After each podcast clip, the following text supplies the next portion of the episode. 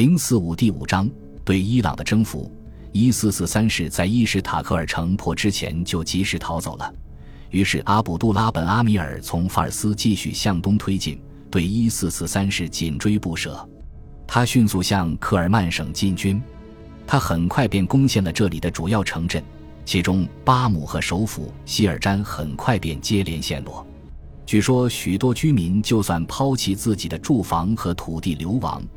也不愿在穆斯林的统治下苟活，于是阿拉伯人来到这里接管了他们的财产，定居下来。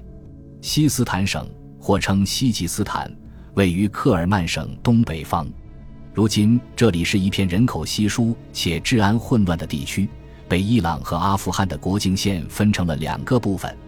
这里的大陆性气候十分极端，在夏季，这里白天的最高温度一般可达五十摄氏度，而在冬季。往往会有暴风雪在荒无人烟的地区席卷，这里的大部分地区分布着荒漠，往往可见一些早已不成模样的泥砖古建筑遗迹。但西斯坦并非一直都是如此荒无人烟的，这片地区如今的荒漠化景象，可能要追溯到十三世纪的蒙古入侵和十四世纪的帖木儿入侵时代。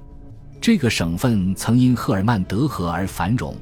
这条河流源自阿富汗境内兴都库什山脉的山顶积雪，向山下的平原地带流去，与梅尔夫的穆尔加布河或撒马尔罕和布哈拉的扎拉夫上河一样。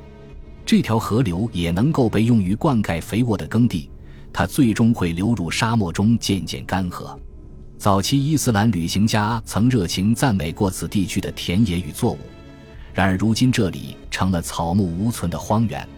西斯坦得名于塞种人，这是一支印欧民族，曾在帕提亚时代产生了巨大影响。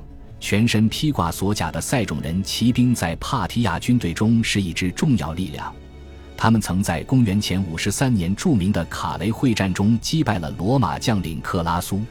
在穆斯林征服时期，塞种人已经完全消失在了历史之中，但西斯坦本地人仍旧以坚韧顽强、英勇善战而著称。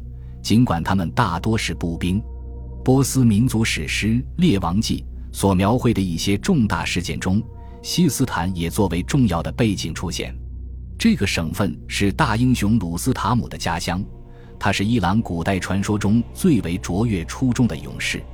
在这部史诗最为戏剧化的章节中，这位鲁斯塔姆在不知情的情况下手刃了自己的亲生儿子苏赫拉布。《列王记》中流传至今的这些故事，由菲尔多西在十一世纪初编写而成。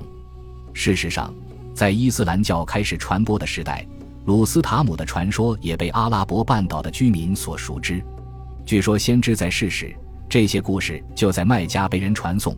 据传，在先知传道时，他们还一度吸引了一些不专心的听众。我们并不清楚这些传说的背后是否有任何史实依据。但直到伊斯兰时代早期，旅行者仍然能够见到所谓的拉赫什马厩。拉赫什是鲁斯塔姆所骑的宝马。在穆斯林征服时期，西斯坦以卡尔库亚的索罗亚斯德教圣火而闻名。这座圣火在穆斯林征服中留存下来，直到十三世纪仍在使用。据说当时它拥有两座可以追溯到雄壮者鲁斯塔姆那个时代的穹顶。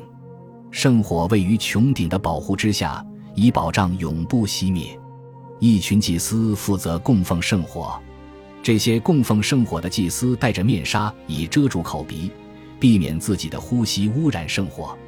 他们以精脂作为圣火的燃料，用银钱送入火中。我们并不清楚这座火庙是何时被毁的，但它很有可能毁于十四世纪末帖木入侵时代伊朗地区的割据混战。西斯坦同样也是一小支基督徒的家乡，在这里，萨珊帝国的东部地区，基督徒都是聂斯托利教会信徒，也就是说，他们受东方叙利亚教会的管辖，并被君士坦丁堡的希腊正统教会认为是异端。关于这个基督教社区，现存的大部分信息都起于544年的主教选举争端，当时泰西风的牧首采取了折中措施。将一位主教留在了首府扎兰季，另一位主教则派往更东部的博斯特。这座城市如今位于阿富汗南部。一份约八百五十年编写的基督教文献也记录了西斯坦的圣斯提反修道院，但这座修道院的具体历史与确切位置仍旧不得而知。阿卜杜拉本阿米尔挥军东进追击逃亡的一四四三世的过程中，阿拉伯军顺理成章地侵入了西斯坦。从科尔曼通往西斯坦的路途一直十分艰险，他穿越了卢特大研末的一角，这条道路漫长而艰难。穆斯林最初的进攻在这里无疾而终，不是因为高温酷热，而是因为猛烈的暴风雪。六百五十一年至六百五十二年，阿卜杜拉派遣一支远征军进入了西斯坦省，与往常一样，许多城镇望风而降，与侵略军订立合约以避免战争和破坏。但当地首府扎兰季则是一座城防坚固的城市，城中有一座固若金汤的堡垒。据说是由亚历山大大帝主持修建的，守军在这里进行了激烈的抵抗之后，当地太守才决定议和。他召集了包括穆贝德在内的当地贵族进行商议，最终一致同意献城投降，以避免更多无谓的流血。合约的条件是当地每年上交一百万迪拉姆银币作为贡礼，还要献出一千名奴隶男孩，每人手中托着一盏金杯。攻下扎兰季后，侵略军决定进攻阿富汗南部大城施博斯特，但他们在那里遭遇了激烈的抵抗。萨珊末代皇帝一四四三世此时仍在逃亡，企图找到一个能够供他集合起四处流亡的波斯残军的避难地。塔巴里斯坦山区的王宫愿意收留他，他可能从此性命无忧。但他在塔巴里斯坦不可能有效利用足够的资源来恢复自己的统治。也有传说描述他曾向中国的统治者求助。他转而去往西斯坦，有可能是为了到达呼罗山。根据后来的传说描述，即使情况极其困苦难堪，一四四三世也要带着排场豪奢的宫廷一同流亡。据说他的随行人员多达四千人，其中包括奴隶、厨师、仆从。马夫、书记官、皇后、嫔妃以及其他女眷、老幼亲眷，但没有一个战士。对于那些并不乐意接待皇帝的人来说，更糟糕的是，一四四三世已经没钱供养这么多人了。也就是说，他们想要秦王，不仅要英勇善战，还要慷慨大方才行。一四四三世在西斯坦努力求援，却碰了一鼻子灰。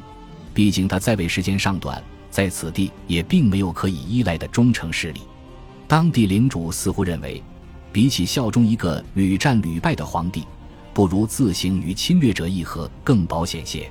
接着，一四四三世从西斯坦进入了呼罗珊，呼罗珊是萨珊帝国的东北边境，他可能此前从未到访过这里。就在这里，萨珊帝国的命运迎来了落幕，这出宏大的故事最终迎来了悲惨的结局。在这里，最终皇帝也没有像英雄一般反抗命运的变故。流亡的皇帝似乎被当地人当成了负担，在人们眼中，与其说他像一个落难英雄，倒不如说他更像是一个不受欢迎的客人。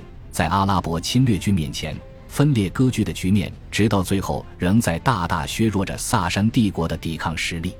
图斯的当地领主为皇帝献上了贡礼，却以自己的城堡不够宽敞为由。拒绝收留皇帝的随从，于是皇帝被迫再次启程流亡。于是，一四四三世最终来到了著名的边境城市梅尔夫。梅尔夫一直以来都是萨珊帝国东部前哨，用以抵御草原上的突厥人侵袭。这座城市十分宏大且历史悠久，在城市中心坐落着一座古老的堡垒。这座巨大的堡垒由泥砖建造而成。布局大致呈圆形，拥有中亚特色的倾斜城墙。它的建立可以追溯到阿契美尼德王朝时期，甚至可能还要更加古老。色流古王朝时期，围绕着这座堡垒又建造了一座规模颇大的矩形围墙，将城市的生活区维护了起来。这里有高大的城墙保护，其上每隔一段便建有一座砖造塔楼。在穆斯林征服前夕。该城的城墙顶端还加筑了开有射箭孔的城垛，这座坚城足以长期抵御阿拉伯侵略军的进攻。在城墙内，城区中分布着迷宫般的狭窄街道和单层的泥砖房屋。